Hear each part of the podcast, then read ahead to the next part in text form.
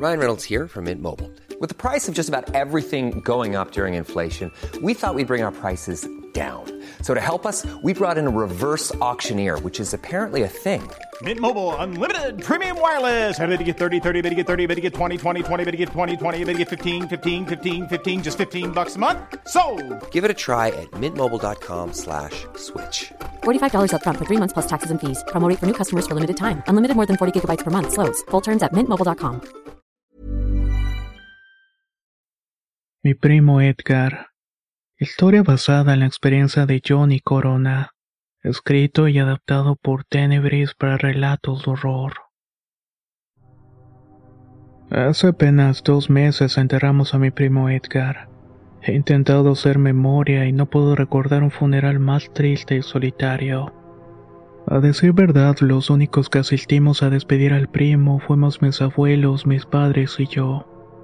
Mi nombre es Johnny y tengo 25 años. Mi primo era de mi edad. Seguramente les parecerá raro que alguien en plena flor de la juventud muera y más aún que nadie fuera a despedirlo. En sus últimos años de vida mi primo se aisló de la gente. Odiaba que las personas se acercaran a él. Eso fue al principio porque en realidad mi primo no era muy buscado por chicos y chicas de nuestra edad. Se podría decir que era un cero a la izquierda. Después tomó actitudes muy particulares. Se vestía de negro y a veces se pintaba la boca del mismo color. Su actitud fue más hostil y grosera que de costumbre. Y creo que todo empezó a empeorar cuando comenzó a meterse en temas de brujería. Esto claramente no fue siempre así. A veces a nuestro alrededor estaban las señales que van a marcar el destino de la vida de una persona, pero es más fácil ignorarlos y hacer como que no pasa nada. Mi primo Edgar, por decirlo de alguna manera, era lento. No tenía ningún tipo de retraso mental y esto nos consta porque mi tía le hizo varios exámenes psicológicos y psiquiátricos. Cuando estaba en el kinder fue la primera vez que una maestra le hizo el comentario a mi tía que su hijo no se desarrollaba como los demás niños. Esto obviamente preocupó mucho a mi tía. Era un poco más lento para retener la información y las actividades físicas no mostraba interés. Aunque podía hablar perfectamente, prefería no decir nada y ponerse a dibujar cualquier cosa en el cuaderno. Varios profesores le hicieron observación de que podría tratarse de un espectro autista. En ese entonces mis tíos no eran el matrimonio más adinerado del mundo, pero tampoco vivían mal. Con lo que les permitían los ingresos le hicieron algunos estudios, pero los doctores decían que su cerebro estaba funcionando normalmente. Si tenía alguna otra particularidad era muy temprano para saberse y le recomendaron estimularlo con juegos y otras actividades. A pesar de que mis tíos se esforzaron al máximo, la personalidad de mi primo nunca cambió. Al contrario, creo que seguía volviéndose más antisocial. Él y yo, como mencioné antes, somos de la misma edad y desde que recuerdo cursamos juntos en los mismos salones. Al contrario de Edgar, yo era un niño muy travieso, extrovertido y amiguero. No me costaba nada que los niños me invitaran a las casas a jugar videojuegos. También estuve en algunos equipos de básquetbol de la primaria. Mi mamá me pedía que no dejara solo a Edgar, pero eso me daba desesperación. Me costaba mucho trabajo que se interesara por mis cosas. A veces jugábamos videojuegos la tarde completa, pero no era seguido porque los padres de Edgar preferían que hiciera tareas. Y claramente ese tipo de cosas las odia a los niños. Fue cuando tenía 12 años que los padres de Edgar fallecieron. Mi primo estaba en la escuela cuando unos policías llegaron por él. Fue un momento muy tenso para todos. Algunos de los niños inventaban historias de que Edgar era un niño asesino y que por esa razón lo habían buscado para meterlo a la cárcel. Otros decían que había robado algo y las historias más ingeniosas inventaban que Edgar iba a ser investigado por el gobierno por ser tan extraño. Pero esas ingeniosas historias dejaron de ser divertidas cuando el director fue a nuestro salón para explicarnos. Niños, su compañero está pasando por uno de los peores momentos de su vida. Sus papás iban al mercado cuando un urbano que venía a exceso de velocidad chocó contra el auto. Desgraciadamente no sobrevivieron. Intenten ser lo más amable con Edgar. pongan algo de interés en su vida, aprendan ese valor que tanto les hace falta a la humanidad llamado empatía. En ese momento éramos jóvenes para entender las palabras del director. Solo supe que Edgar estaba más solo que nunca. Las cosas a partir de ese momento se pusieron más complicadas para él. En el funeral lo vimos llorar con mucho dolor y fue la primera vez que lo vi así. Parecía otro niño y no el primo solitario que veía antes. Esa tarde desquitó todo el dolor y no volvió a llorar, ni siquiera con los cambios que vinieron después. Como recordarán los papás de Edgar no tenía mucha solvencia. La casa donde vivía ni siquiera era propia, sino rentada. Mi mamá fue la que ayudó a conseguir quien comprara los muebles y ese dinero se lo dio a mis abuelos. Ellos fueron quienes se quedaron con Edgar para cuidarlo. Sin embargo, mis abuelos no actuaron de la forma más responsable. A mi abuelo lo engañaron con una supuesta inversión en un negocio que lo haría rico. Pero en poco tiempo se demostró que eso no iba a funcionar. Todo ese dinero, la única herencia de Edgar, se esfumó en un 2x3. Edgar se la pasaba encerrado en el cuarto sin hablar con nadie. Casi no comía y poco a poco fue bajando de peso. Mi mamá resolvió que lo mejor era que Edgar se fuera a vivir con nosotros.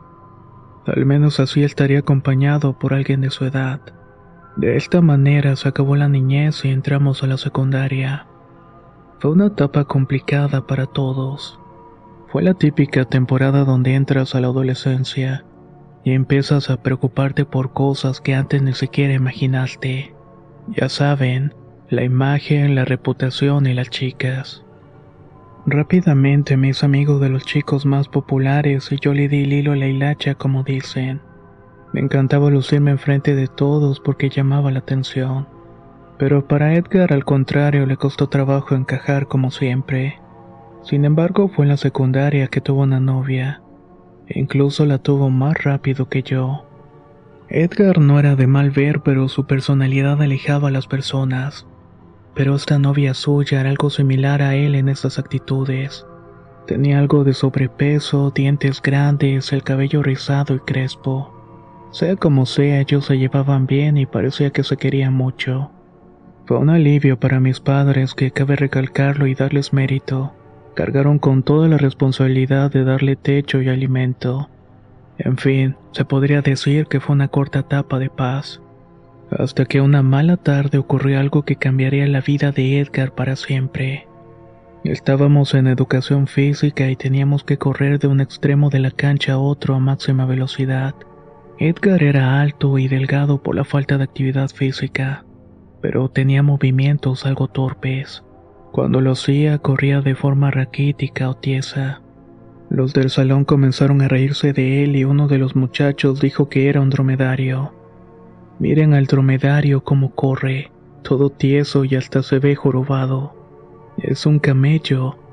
La novia de Edgar le dijo que se callara, pero el tipo era de muy pocas pulgas. Si no se agarró a golpes con la novia de mi primo fue porque los demás no lo dejamos.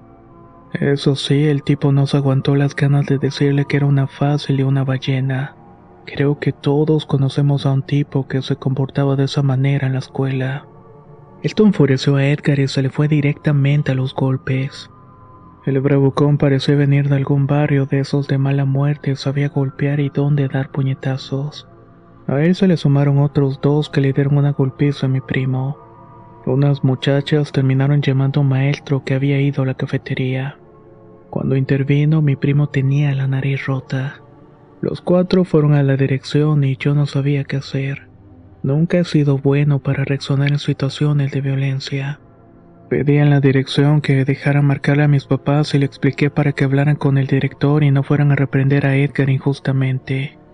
El director expulsó a los tres muchachos y Edgar los sancionó con algo insignificante. No recuerdo si fue comprar butacas o material didáctico, pero fue algo por el estilo. Edgar estuvo en casa una semana para recuperarse de los golpes. Todas las tardes, cuando salía de la escuela, miraba a los muchachos en una esquina. Era raro verlos vestidos en el uniforme y hasta fumando. Martín, Gerardo y Gustavo eran sus nombres. Cuando veían que todo el mundo se había marchado, se iban. Estaba seguro que querían buscar a Edgar para vengarse.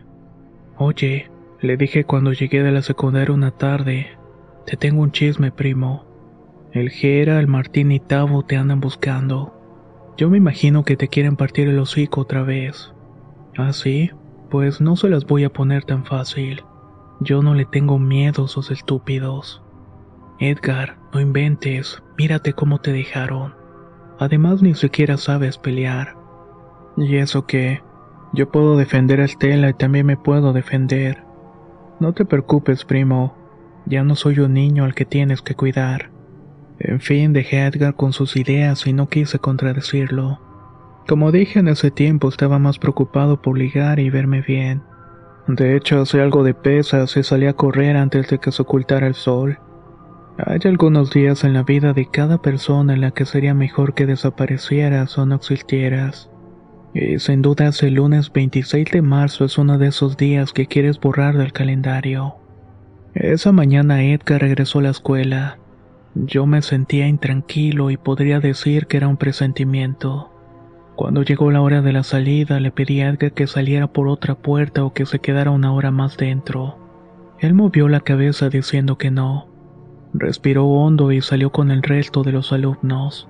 Y en la esquina estaban aquellos tres malandros esperándolo y cuando distinguieron a Edgar entre los otros corrieron para alcanzarlo. Una de las chicas alcanzó a gritar que se iban a pelear. Yo intenté seguirles el ritmo, pero mucha gente comenzó a juntarse. Intenté pasar por la muchedumbre, pero el caos se hizo mucho peor. Los alumnos de la secundaria que salieron ese turno corrían aterrorizados. Gritaban que había mucha sangre y a pesar de todo nadie se atrevía a meterse. Yo seguí nadando en ese mar de cabezas intentando acercarme lo más posible a donde estaba mi primo. Vi que Martín con los otros dos salieron corriendo. Me pareció que tenían las manos llenas de sangre. Gustavo levantó una navaja y gritó que se hicieran a un lado. Todavía hoy puedo recordar cómo los tres corrieron y doblaron en una esquina. Ya no podía soportarlo más y comencé a dar golpes a la gente que me estorbaba para poder llegar hasta Edgar. Lo que vi me dejó horrorizado. Las caras de los que me rodeaban el cuerpo inmóvil de mi primo reflejaban mi propio espasmo. Edgar tenía un lápiz encajado en el ojo izquierdo. Le habían cortado el cabello con lo que supuse fueron unas tijeras. Y estoy seguro que con ese mismo objeto cortaron desde la comisura de la boca hasta la oreja derecha de mi primo. Por ese corte podía verle los dientes entre un mar de sangre que brotaba sin control. Casi me desmayo y no sé cómo explicar con palabras lo que sentí. Comencé a llorar y a gritar que llamaran a una ambulancia. Poco después llegaron algunos maestros y el director. Yo estaba desesperado y les grité que mi primo se estaba muriendo y que llamaran a una maldita ambulancia. Ellos también estaban impresionados. El director fue el que llamó por teléfono a la Cruz Roja. Otro de los profesores quiso sacar el lápiz, pero no lo dejé. Grité que a mi primo no iba a tocarlo nadie que no fuera personal médico. No me moví de ahí hasta que llegó la ambulancia. La bulla de antes había desaparecido y para entonces solamente había conmoción y silencio. Los paramédicos pusieron el cuerpo de Edgar en la camilla y preguntaron quién lo conocía. Les dije que yo era familiar y me llevaron con él. De camino al hospital sentí que Edgar ya estaba muerto o al menos se iba a morir. En ese momento y en mi mentalidad adolescente estuve seguro que en mi interior hervía toda la rabia del mundo. La impresión de ver a mi primo me dejó tan pasmado que ni siquiera tuve la idea de marcarle a mis padres. De alguna manera, poco después que llevaron a Edgar al hospital llegaron ellos. Imagino que les notificaron por parte de la escuela. Estaba llorando y el llanto me impedía contarles bien lo que había sucedido. Mi mamá estaba pálida y sus labios, aunque estaban pintados con labial, se fueron poniendo secos y blancos. Mi papá se llevaba las manos a la cara y movía la cabeza. Cuando recuperé un poco la compostura les conté lo que había pasado. Mi mamá me dio una cachetada que terminó regresándome a la realidad. Me gritoneó por no haberle dicho cómo estaban las cosas. No quería sentirme culpable, pero la culpa me terminaría acompañando para siempre. No solamente por no haber sido sinceros con ellos sobre los abusadores, sino porque yo mismo fui indiferente. A nuestro alrededor se vuelve común ver que todos los fuertes aprovechan de los débiles. Así se veía Edgar como un hombre débil aunque estaba equivocado, solo que era diferente. Ese fue quizás su único horror, ser diferente en un mundo que no perdona ni respeta las peculiaridades. Mi primo tenía varios huesos de un pie rotos, y aunque le cosieron la cortada de la mejilla hasta la oreja, irremediablemente le quedaría una cicatriz. El ojo lo perdió como era de suponerse. El doctor también nos explicó que era muy importante la rehabilitación de Edgar porque podía quedar con un problema al caminar. Todo dependería de su recuperación. Mis padres decidieron cambiarnos de secundaria a una privada. Fue un proceso doloroso, pero intenté no poner mis moños. Ambos tuvieron que dobletear turnos de trabajo para poder pagar las colegiaturas. Eso lo hicieron con la intención de minimizar las burlas para Edgar. Pero eso era muy difícil que esto pasara, pues la mayoría de la gente en esa edad no tiene mucha conciencia. A mi primo le pusieron varios apodos como Guasón, Pirata Tuerto y Quasimodo. Edgar no era feo, lo repito, pero quedó irreconocible. La cicatriz en su cara se marcaba mucho. Al principio no quiso un ojo falso y prefería usar un parche o lentes oscuros. Aunque intentó hacer lo posible para tener una buena recuperación, rengueaba la hora de caminar y no se le quitó nunca. Esa pelea fuera de la escuela le destrozó la vida para siempre. El tiempo de la secundaria fue confuso. La atención de mis padres era total para Edgar. Les juro que entendía que tenía razón y que esa atención para Edgar era necesaria, pero tampoco podía evitar sentirlo como un intruso que me arrebató lo que por derecho era mío. También creo que sentía culpa. Son sentimientos complicados de explicar, pero de alguna manera me sentía responsable por lo que le había ocurrido. Todo esto me llevaba a ser distante con Edgar. Era amable cuando me tocaba convivir con él, pero si podía evitar estar cerca lo hacía. Sin decirle a mis padres, apliqué para un examen en una prepa pública, una que tenía muy buena reputación en otro estado. Solo se los mencioné cuando recibí la noticia de que había sido admitido. Tuvimos una de esas conversaciones incómodas en donde explicaba cómo quería vivir mi vida. A ellos les costó trabajo dejarme ir porque apenas tenía 15 años pero a fin de cuentas estudié en esta preparatoria. Edgar estuvo unos semestres en una preparatoria pública, pero no resistió el bullying por parte de los otros. Al poco tiempo dejó los estudios de manera definitiva. Estar lejos me ayudó a olvidarme un poco de esa vida tan desgraciada. Mantuve poco contacto con mis padres, pero sobre todo con Edgar. Tal vez de haber puesto más atención pude haberme dado cuenta del infierno en el cual estaba viviendo. Un fin de semana recuerdo que fui a visitar a mis padres. Edgar entró a mi cuarto, se sentó a un lado de mi cama y me dijo, Johnny, quiero enseñarte algo pero no le digas a nadie. Te pido que me ayudes, solamente confío en ti. Mira, encontré esto en una tienda de cosas usadas. Es un libro de brujería. Está forrado con piel animal. Lo que más me gusta del libro es que está escrito a mano. Todo lo que viene dentro, tanto las letras y los dibujos. ¿Y para qué quieres eso? Le pregunté tomando el libro. Me quedé sorprendido de ver que tenía razón. Los dibujos eran horribles. Caras de demonios, animales deformados, cuerpos teniendo relaciones. Era un objeto realmente perturbador. Sin embargo, la cara de mi primo reflejaba entusiasmo y hasta me atrevería a decir que esperanza. Este libro llegó para liberarme. Lo sé. Lo que quiero hacer con él es vengarme de Martín, de Gustavo y de Gerardo. Quiero que los tres tengan una vida tan desgraciada como la mía. Quiero justicia. He esperado que Dios haga algo para poner las cosas en su lugar, pero me cansé de esperar. Lo voy a hacer yo y lo haremos juntos, Johnny. ¿Qué me dices? Ayúdame por favor y no me dejes solo. He de reconocer que las palabras me abrieron un hueco en el corazón. Definitivamente si alguien necesitaba vengarse era él. Pero en ese entonces tuve miedo. No sé bien, pero también se me vino a la mente la idea de que ya había pasado un tiempo de estos hechos. ¿Quién sabe qué sería de esos tipos? ¿Dónde conseguiste el libro? le pregunté. En el mercado. Lo encontré en uno de esos puestos donde venden cosas viejas y usadas. Creo que el señor que me lo vendió ni siquiera sabía que lo tenía en las manos. Me lo dejó bastante barato. Pero no te hagas el tonto. ¿Vas a ayudarme o no? Yo sabía que Edgar quería vengarse. Creo que, tras escuchar un poco las cosas que le pasaron a mi primo, te das cuenta de que estaba en su respectivo derecho. Pero algo no estaba bien como les dije. Yo entiendo que quieras vengarte, le estaba diciendo cuando me interrumpió. Tú no entiendes. Nadie que sea yo va a entenderlo. Dime cuál fue mi delito. ¿Qué fue lo que hice para merecerme algo así? Defendí a la que era mi chica y la cual me dejó al volverme un monstruo. Créeme que nadie me va a entender, Johnny. Te voy a enseñar algo. Estoy de acuerdo de que Edgar tenía razón. Yo nunca podría entender lo que estaba viviendo. Ni yo ni otra persona. Creo que más de alguna persona ha pasado por situaciones parecidas, pero de cualquier modo me rehusaba a participar en algo así.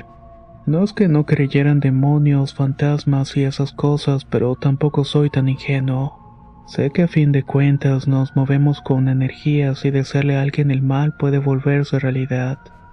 Edgar me volvió a pedir que lo acompañara y fui con él. Pensé que me llevaría a algún lugar raro en donde tendrían ya animales muertos o cosas así. Sinceramente esperaba lo peor, pero para mi sorpresa entramos a una zona de bares en la ciudad. Pasamos la primera parte en donde están los bares más parecidos a antros lugares donde van los chavos adinerados a divertirse. Seguimos andando hasta llegar a la parte media, por así decirlo. Bares donde ponen reggae y también donde había una que otra cantina. Uno de estos bares se llamaba El Cuervo.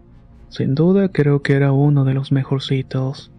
Ponían a grupos de reggae que yo no escucho porque no es mi tipo de música. No sabía que te gustaba esta música, Edgar. Mira, Ahí está. Volteé al lugar donde me señaló con un movimiento de cabeza. Nunca me lo esperé venir. En una de esas mesas estaba Martín. El mismo Martín que dejó a mi primo en el hospital por un pleito de secundaria. Estaba con una muchacha muy bonita. Cabello lacio y castaño de muy buen cuerpo. Los dos vimos desde el otro lado de la calle cómo Martín y esta chica se estaban besando. Me di cuenta de que ya no era el mismo pandillero. Ahora se vestía bien con camisa y pantalón de gabardina. Es el dueño del bar, me dijo Edgar. Creo que su papá le ayudó a comprarlo. Mira, tiene su novia, su bar y ha seguido su vida como si nada. Eso es algo que yo nunca podré hacer. Ahora me entiendes. Claro que lo entendía, pensé. Pero tal vez lo que necesitaba Edgar no era vengarse, sino más bien recibir una disculpa por parte de Martín. Anteriormente había ido terapias, pero las había abandonado, ya que los psicólogos realmente no le ponían atención. Perdonar es lo único que puede liberar el corazón de una persona, o eso me dije a mí mismo. Tomé a Edgar de la manga de la sudadera y prácticamente arrastróne lo llevé a la entrada del bar. Tuve la idea de decirle a Martín que habláramos y que nos tomáramos unas cervezas para arreglar las cosas de una vez. Pero nunca voy a olvidar la cara que puso Martín. Me paré a un lado de la mesa y le dije que onda Martín. Tanto tiempo sin vernos. No sé si podamos sentarnos a hablar un momento. Me imagino que recuerdas a Edgar. A Martín se le descompusieron los rasgos de la cara por la sorpresa. Me pareció percibir en él algo de miedo. Sí, nada más espérame. Voy por unas cervezas, contestó.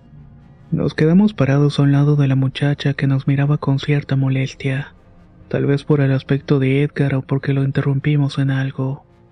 De la puerta en la cual entró Martín para ir por la cerveza salieron tres tipos altos, morenos y con sobrepeso.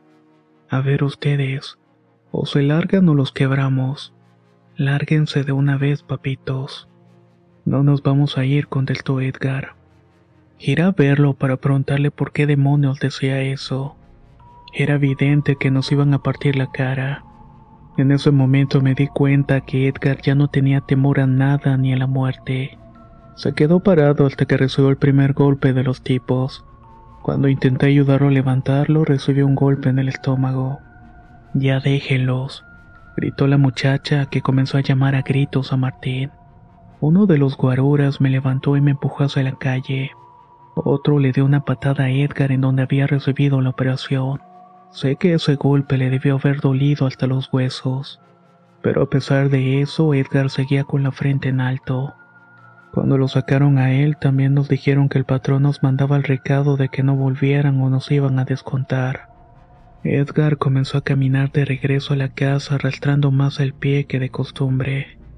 Yo iba viendo su espalda porque tenía miedo de que los tipos volvieran para darnos otra paliza.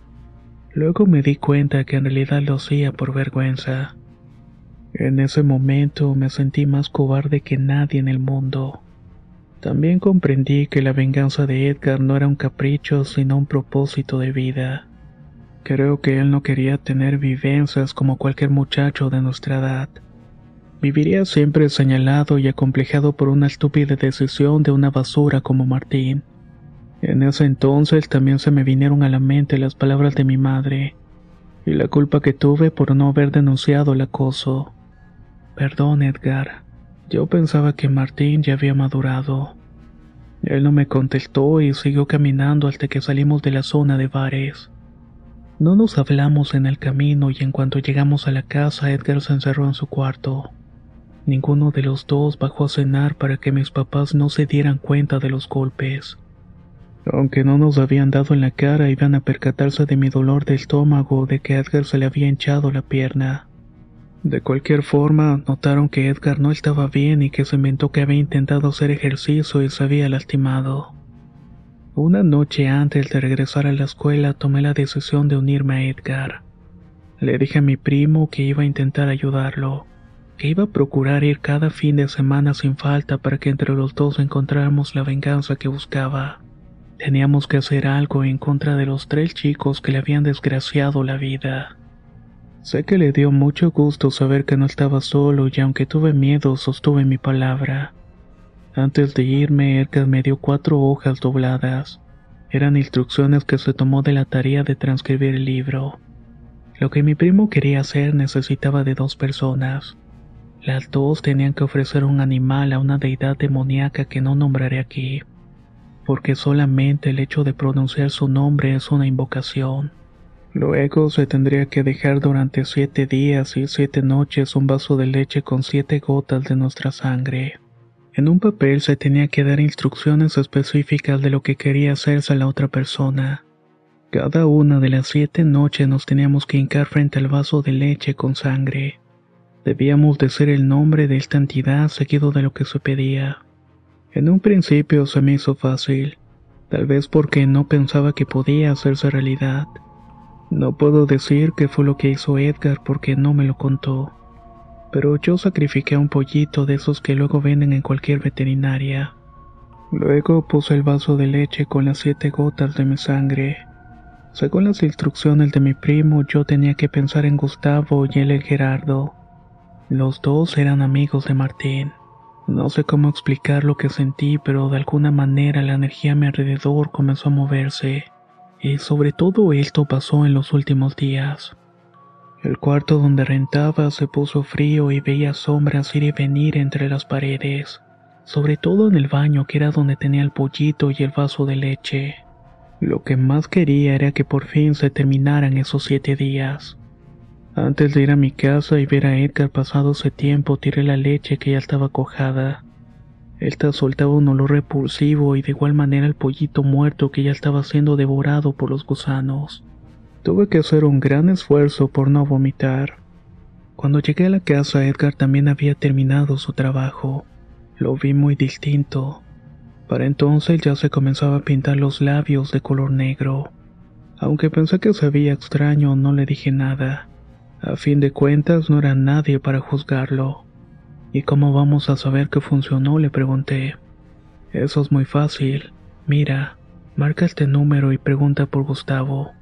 Si quieres, pon el altavoz. No me extrañó que me pasara el número de la casa de Gustavo. A estas alturas ya me había dado cuenta que la idea de Edgar la había planeado por meses o incluso años. Bueno, hola, buenas tardes señora. Disculpe, se encontrará Gustavo. Soy un ex compañero de la secundaria.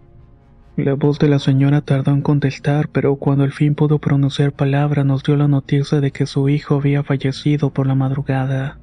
Al parecer se había ahogado con su propia salida. También nos anunció que otro compañero suyo había muerto. Se trataba de Gerardo al cual lo habían atropellado. A los dos los iban a velar esa tarde por si era nuestra voluntad dar el último adiós. Mientras la señora hablaba mis manos no dejaban de temblarme. Sentí que la frente se me llenaba de sudor y que el pecho se me volvía pesado.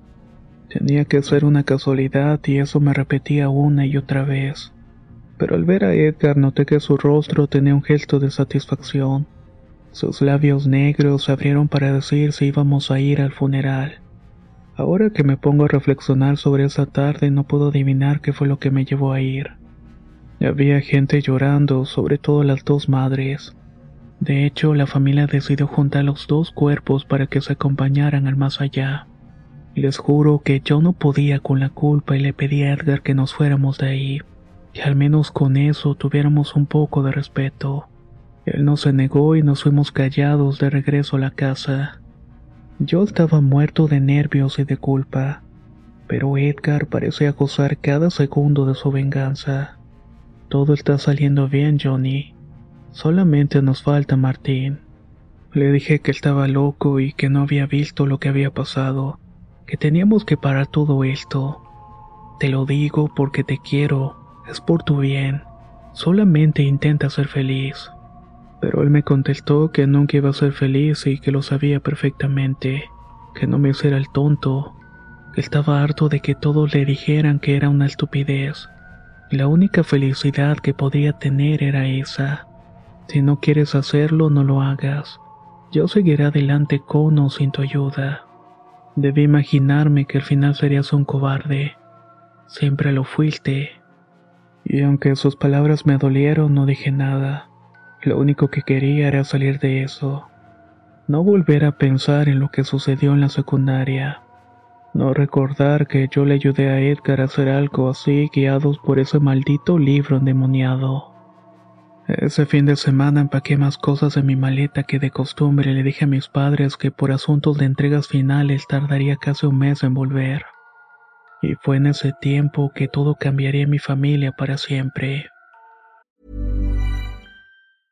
Cool fact a crocodile can't stick out its tongue. Also, you can get health insurance for a month or just under a year in some states. United Healthcare short term insurance plans, underwritten by Golden Rule Insurance Company, offer flexible, budget friendly coverage for you. Learn more at uh1.com.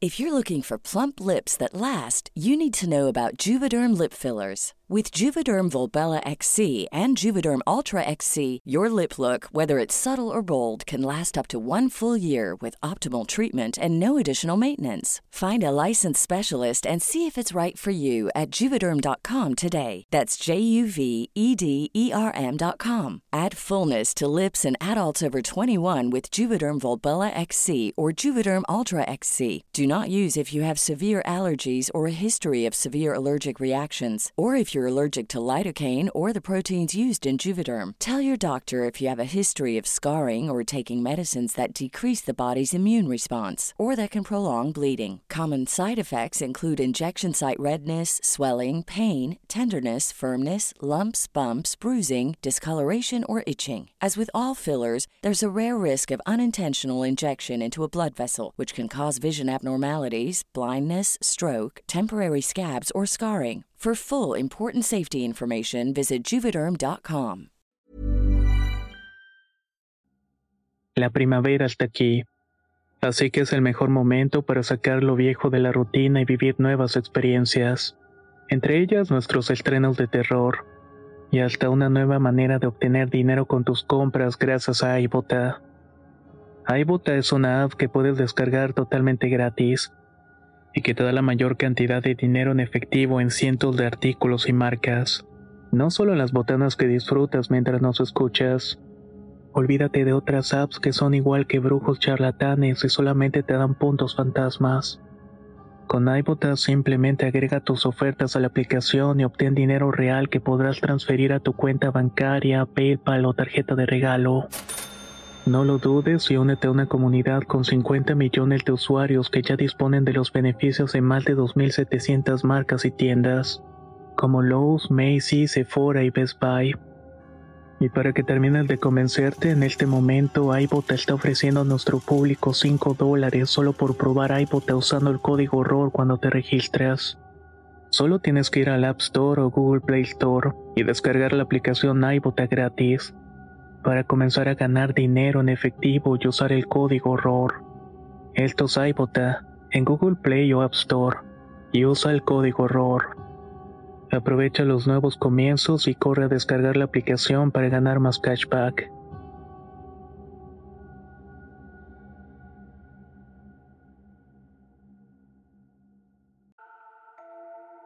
Si algo me queda claro al meterme con estas entidades, es que muchas veces sus reglas no son como las nuestras. Recuerdo que cuando era niño había una caricatura que decía que existe una ley de equivalencia de intercambio. Para ganar algo debes perder algo igual de importante. En ese momento no lo sabía. Me costó mucho trabajo entender que a veces podemos entrar en una espiral de errores. Una mala decisión nos lleva a otra y a otra que va hundiéndonos más en un abismo, uno en el que ni siquiera alcanzamos a ver el fondo. Yo quería a Edgar como un hermano y tenía mucho miedo. No quería admitir que todo lo que hicimos pudiera cumplirse y en mis manos tuve el destino de otra persona. Como dije, estuve un mes fuera de casa. Las primeras semanas fueron un infierno total. Los ruidos y las sombras se hicieron más fuertes. De alguna manera las acepté como una especie de castigo. Esto es lo que me merezco por ser tan estúpido, pensé. En las noches me acomodaba en la cama y me tapaba hasta la cabeza. Apretaba los ojos intentando darle alguna explicación lógica a lo que escuchaba. Llegué a un punto en el que los ruidos ya no solamente eran de objetos o simples susurros. Me asusté mucho cuando escuché lo que parecían ser alas que revoloteaban de una esquina del cuarto hacia otro. En un punto simplemente desaparecieron. Creí que me había salvado o más bien había pagado la deuda. Pero por supuesto que estaba equivocado. En su lugar comenzó a vivir una especie de alucinación con un ser horrible. Era muy delgado, prácticamente eran huesos cubiertos con una piel grisácea y agrietada. Su cabeza parecía más una especie de cono. Los ojos eran pequeños y me miraban como penetrándome el alma. Digo que fue una alucinación porque lo veía por instantes. A veces lo hacía saliendo de la escuela y veía la cabeza puntiaguda de este se encontraba atrás de algunos compañeros o a la distancia al otro lado de la calle. Entonces comenzó a sospechar que aquella criatura era el demonio que habíamos invocado para vengar a Edgar.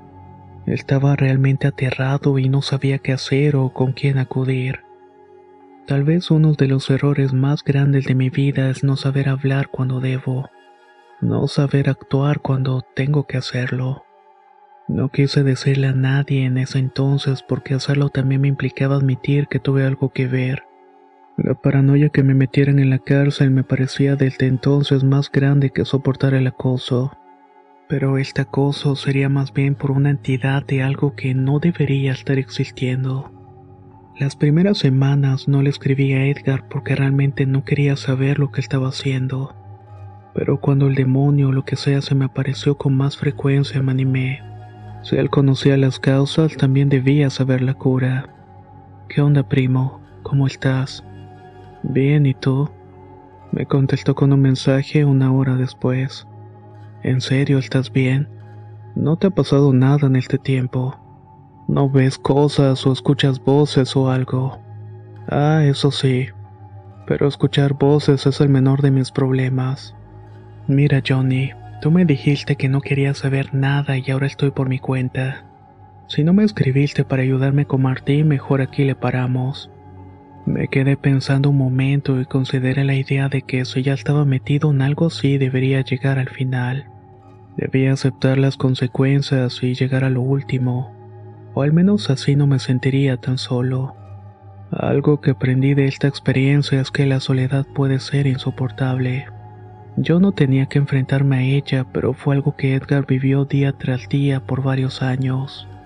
Otra parte de mí me dijo que tal vez aún estaba tiempo de buscar ayuda, tal vez con un sacerdote o algo por el estilo. Bueno, le respondí al fin. Cuídate, Edgar. Es raro imaginar que estas pueden ser las últimas palabras que le decimos a alguien a quien amamos. Las siguientes dos semanas me propuse no escribirle a Edgar. A mis papás les dije que no me hablaran porque estaba muy ocupado con los trabajos que yo los iría a ver terminando las entregas más urgentes. Decidí empezar a moverme para lograr cierta paz y fui por agua bendita a la catedral y compré veladoras blancas y un cirio con cordero y una cruz roja. También compré una imagen de la Virgen de Guadalupe. Mi mamá siempre dijo que no hay nada más grande que el amor de una madre. A fin de cuentas, yo también era un hijo de la morenita y también de Dios. Debo decir que las alucinaciones no desaparecieron, pero tampoco aumentaron. Todo siguió igual hasta el último día de clases. Esa mañana desperté teniendo un sueño reparador. No había tenido pesadillas ni nada por el estilo. Entregué mis trabajos y estuve un rato con mis compañeros como lo haría cualquier persona. Imaginé que Edgar había recapacitado, tal vez por algún designio de Dios o quizás mi primo estaba absuelto. Dicen por ahí que todo sufrimiento tiene su recompensa. Yo imaginé que quizás todo ese dolor que sufrió mi primo pudo haber conmovido al Dios de los cielos.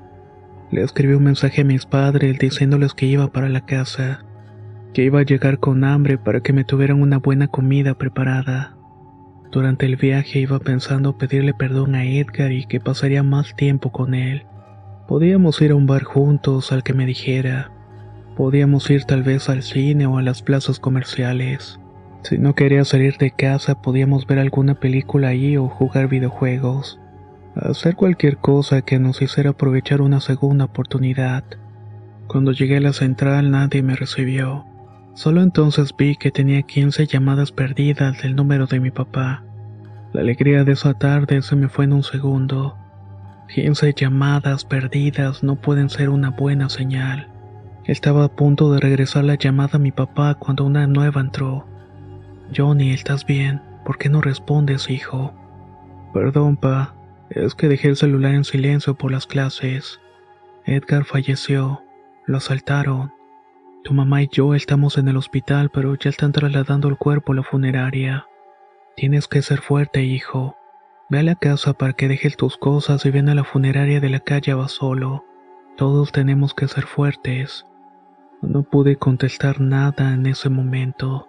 Me imagino que mi papá estaba ocupado porque enseguida me colgó. Yo en realidad no puedo recordar cómo fue que llegué hasta mi casa. Sé que caminé porque no quise tomar un taxi, pero en todo ese trayecto mi mente quedó en blanco. No sé si fue por lo que pasó o porque tenía un rato sin estar en mi casa, pero cuando entré de inmediato me recibió un ambiente pesado e insoportable. Una especie de aire espeso se me atoraba en los pulmones. Ni siquiera pude entrar al cuarto de Edgar ese día. Me quedé en la sala esperando a mi papá. Cuando llegó por mí me soltó llorar como un niño pequeño. Mi papá también lloró y preguntó si prefería quedarme en la casa un rato más y le dije que no. Yo debería estar con Edgar por sobre todas las cosas. Cuéntame cómo pasó, le pedí a mi padre. ¿Estás seguro? Sí, cómo pasó. Lo encontraron en unas calles de la zona de los bares. No sé qué hacía por ahí. Tu primo, sinceramente, ya no era el de antes. Sí, siempre fue solitario y ahora parecía vivir en otro mundo. Tú sabes que lo quisimos igual que a ti, pero Edgar siempre fue un muchacho difícil. Ni siquiera sabíamos si tenía vicios ocultos. A veces nos llegaba un olor a humo de su cuarto pero cuando tocábamos la puerta no veíamos nada raro. Tal vez estaba experimentando con sustancias y por eso fue a la zona de bares. La verdad es que no lo sabemos. Estaba ahí tirado y le abrieron el estómago y le cortaron la lengua. Cuando llegamos con los policías nos dijeron que unos asaltantes le habían pedido el teléfono. Tu primo se resistió, se dijeron de palabras y terminaron por hacerle aquello. No sabemos por qué nadie hizo nada o por qué nadie apoya la versión de los policías. Nadie dice nada y nadie ve nada en este maldito país. Con cada palabra que me decía mi padre mi corazón se iba endureciendo. Lo digo de forma literal. Físicamente el pecho se me paralizaba y creí que me iba a dar un infarto. Los intestinos se me revolvieron y le pedí que parara el coche para vomitar. Estuve vomitando mientras lloraba y mientras expulsaba el desayuno. También comenzaron a salir de mi garganta coágulos de sangre. Mi papá también los vio y me dijo que terminando el funeral de Edgar iríamos al hospital para que me revisaran, que eso que tenía no era normal. Como mencioné al principio de esta historia, el funeral de mi primo es el más triste que he visto. Solamente fueron mis abuelos, mis padres y yo. Mi mamá me preguntó si quería abrir el ataúd y le respondí que no. Prefería quedarme con la última imagen que tuve de mi primo antes de irme de la casa. Eso dije, pero en el fondo creo que no hubiera podido resistirlo. Sería una imagen que me acompañaría para siempre. Una vez que terminó la ceremonia de mi primo no quise ir al hospital. Preferí irme a descansar a la casa y dormí por dos días completos. Prácticamente solo me levantaba para ir al baño. Este sueño prolongado se convirtió en otra alucinación, pero no vi a Edgar ni tampoco al demonio de la cabeza picuda. Lo que veía incansablemente eran aquellas imágenes degeneradas y terribles del libro endemoniado. Solamente eso bastaba para sentir una enorme angustia en el corazón. A los tres días por fin me animé a entrar al cuarto de Edgar. Estaba igual de frío y austero que siempre. Me acosté en la cama y sentí la almohada dura. Metí las manos y vi que ahí estaba el libro. Mis manos temblaron al momento de querer sostenerlo y se me cayó. Entonces vi que tenía una hoja de máquina, una de esas que usaba Edgar. La abrí y lo primero que encontré fue mi nombre. Era una especie de recado o despedida. Johnny, tengo el presentimiento que voy a morir. Ya sabes que se da algo a cambio de los favores. Una vida a cambio de una vida. No se trata de la vida de animales, lo sabes, ¿verdad? Me siento más triste que nunca. Ahora mismo estoy intentando hacer lo último que debo hacer para que el maldito de Martín pague. Debo iniciar con él y tengo miedo de que sea tarde para que reciba su merecido. Primo, quiero pedirte que si no puedo terminarlo lo hagas tú por mí. Considéralo como mi última voluntad. Lo que tienes que hacer está escrito en la hoja siguiente. Todo lo que necesitas ya está en una bodega a tres cuadras de la casa. Te quiero mucho, Johnny. Tú fuiste el único amigo que conocí. Por favor, no me olvides. En ese momento me desbaraté. Nadie puede imaginarse lo que es sentir un enorme miedo y una enorme cantidad de temor en la misma medida, todo revolviéndose dentro de una sola persona. De nuevo se me vinieron las náuseas y fui a vomitar al baño. Los coágulos de sangre me salían por chorros. No supe qué estaba pasando, pero sí sé que en un momento no pude soportar más y me desmayé. Cuando abrí los ojos ya estaba en un hospital. Mis papás tenían los ojos hinchados y me abrazaron. Me dieron la noticia de que tengo cáncer de estómago. Los doctores le dijeron a mis padres que iniciarían lo antes posible con la sesión de quimioterapia, pero tengo la sensación de que es una batalla perdida. Una vida por una vida, dijo mi primo Edgar en su carta. Lo primero que hice luego de salir del hospital fue quemar el libro junto a las cosas que Edgar dejó en la bodega. Habían plantas y animales muertos y otras cosas que no supe identificar. aunque lo hubiera deseado, creo que no hubiera podido cumplir con su último deseo. Hace un par de días me encontré con un ex compañero de la secundaria. Él fue quien me dijo la noticia de que Martín se va a casar y que está a punto de ser padre. En cuanto lo supe, quise ir al bar. Desde el otro lado de la calle lo miré sentado en la mesa de la vez anterior. Estaba con la misma muchacha y se veían muy felices. Él acariciaba el cabello, la panza y luego se besaron. El bar estaba lleno y los meseros iban y venían con charolas llenas de cervezas. Me di cuenta que hay veces en que las cosas son así. Mi primo ya no está conmigo y su abusador goza de una suerte que le daría envidia a cualquiera. La vida tiene una fuerza que me sobrepasa y también a veces no la logro comprender. Me fui de la zona escuchando las risas de la música en el bar de Martín, aquel muchacho que desgració la vida de mi primo y que muy probablemente también fue el que terminó por llevárselo de este mundo. Lo único que me queda hacer es intentar redimirme. Le he contado a mis padres todo lo que acaban de escuchar en esta historia. Hemos estado viendo la manera de encontrar alguna especie de salvación. Hemos escuchado de varias personas que pueden echar atrás este tipo de trabajos. Pero claro que no es para nada barato y no me refiero al dinero. Ojalá y encuentre a alguien adecuado que me pueda guiar. O tal vez logre encontrar el perdón de Dios y pueda aprovechar mi tiempo en este mundo. Un lugar hostil sin espacio para la gente distinta y sin comprensión para personas buenas. Y un tanto extrañas como lo fue mi querido primo Edgar. Tenía mis reservas al publicar este video en YouTube por el tema que aborda. De igual manera se tuvo que cambiar muchas cosas referentes al relato, fechas, nombres, lugar y también algunas cuestiones que eran un poco más gráficas. Eh, sin duda un tema que más que en su lado paranormal tiene bastante que dejarnos a meditar, que es el bullying algo que definitivamente puede marcar a muchas personas. Nos escuchamos muy pronto.